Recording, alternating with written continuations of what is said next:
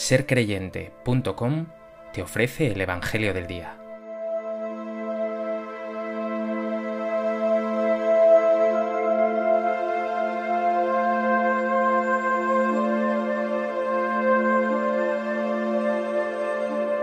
Del Evangelio de Marcos.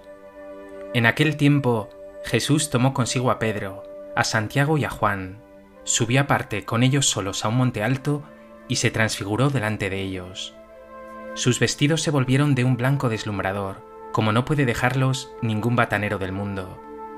Se les aparecieron Elías y Moisés conversando con Jesús. Entonces Pedro tomó la palabra y dijo a Jesús, Maestro, qué bueno es que estemos aquí. Vamos a hacer tres tiendas, una para ti, otra para Moisés y otra para Elías. No sabía qué decir, pues estaban asustados. Se formó una nube que los cubrió, y salió una voz de la nube. Este es mi Hijo, el amado, escuchadlo. De pronto, al mirar alrededor, no vieron a nadie más que a Jesús solo con ellos. Cuando bajaban del monte, les ordenó que no contasen a nadie lo que habían visto hasta que el Hijo del Hombre resucitara de entre los muertos. Esto se les quedó grabado, y discutían qué quería decir aquello de resucitar de entre los muertos.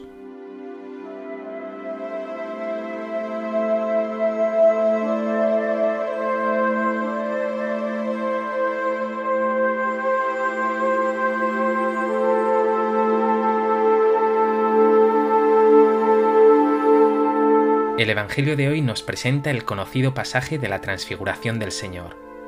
A la montaña ha llevado Jesús a sus discípulos más íntimos, que serán también más adelante testigos de su agonía en Getsemaní. La montaña de la transfiguración no es la montaña a la que le llevó el diablo en las tentaciones, prometiendo a Jesús poder y dominio. Esta montaña es la del encuentro con Dios, en la que se manifiesta la gloria de Dios y de Jesús, y que nada tiene que ver con el poder, sino con ese amor hasta el extremo que le hará pasar por el sufrimiento y por la cruz.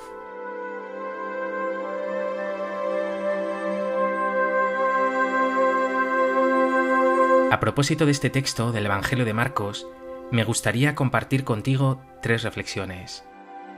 En primer lugar, nos encontramos con este pasaje de la transfiguración del Señor, contado por los tres evangelios sinópticos, es decir, por Mateo, Marcos y Lucas aparece siempre narrado como una de las grandes teofanías o manifestaciones bíblicas, con detalles deslumbrantes.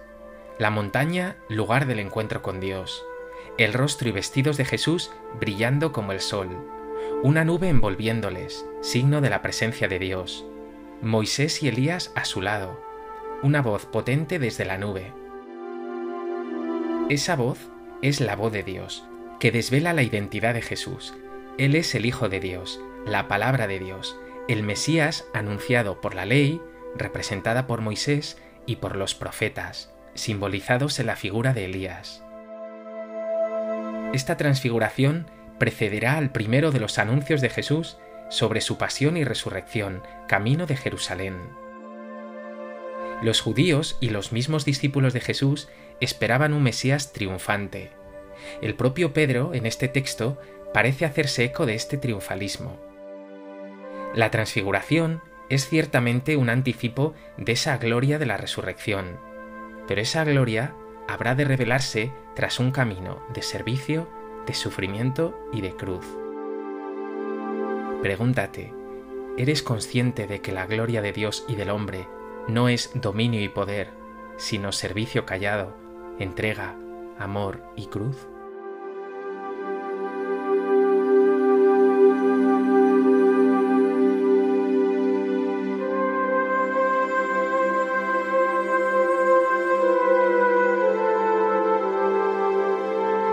En segundo lugar, una voz desde la nube, la voz de Dios, dice, Este es mi Hijo, el amado, escuchadlo. Necesitas escuchar a Jesús. Mira a Pedro, Santiago y Juan, están perdidos, no entienden, o lo que es peor, no quieren entender. Pedro habla incluso de construir tres chozas. Quiere instalarse en la comodidad, en esa gloria, en ese triunfo, pero no quiere escuchar a Jesús, que les ha hablado una y otra vez de la importancia de la humildad, de que deben ser últimos y servidores de todos. Jesús es revelado como el Hijo de Dios, pero como el Hijo que pasa por uno de tantos, que sirve y ama hasta el extremo. Tú necesitas pararte, hacer silencio, cuidar tus encuentros con Jesús y escucharle si no quieres instalarte en un culto vacío, en la comodidad o en ideas extrañas. Si le escuchas, Él te hablará siempre de amor y de servicio. ¿Cuidas tus momentos de oración? ¿Hablas con Jesús? ¿Escuchas a Jesús?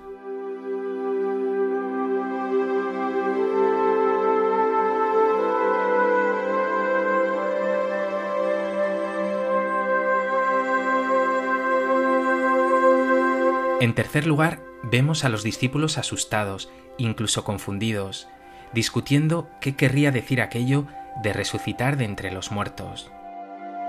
Quizá lo que le cuesta a los discípulos aceptar sea otra cosa, que como Jesús les anunciará en distintas ocasiones, antes de su resurrección, antes de ser glorificado, tiene que padecer la incomprensión, la persecución, más aún, la muerte en cruz.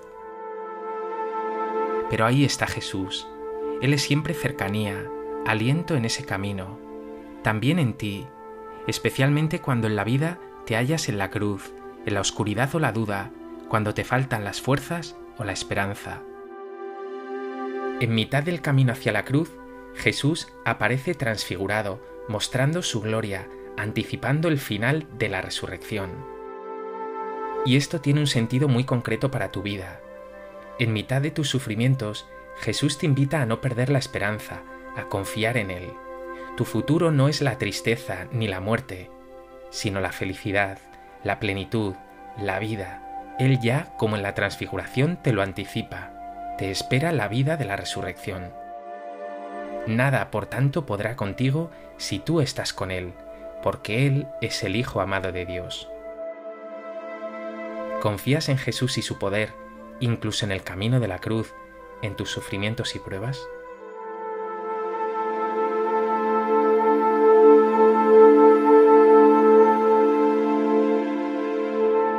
Pues que este Evangelio te lleva a escuchar más atentamente a Jesús, a ver en su rostro transfigurado el verdadero rostro de un Dios que siempre te invita a la humildad, al amor y al servicio a tus hermanos y en esta transfiguración halles también esperanza para tus sufrimientos.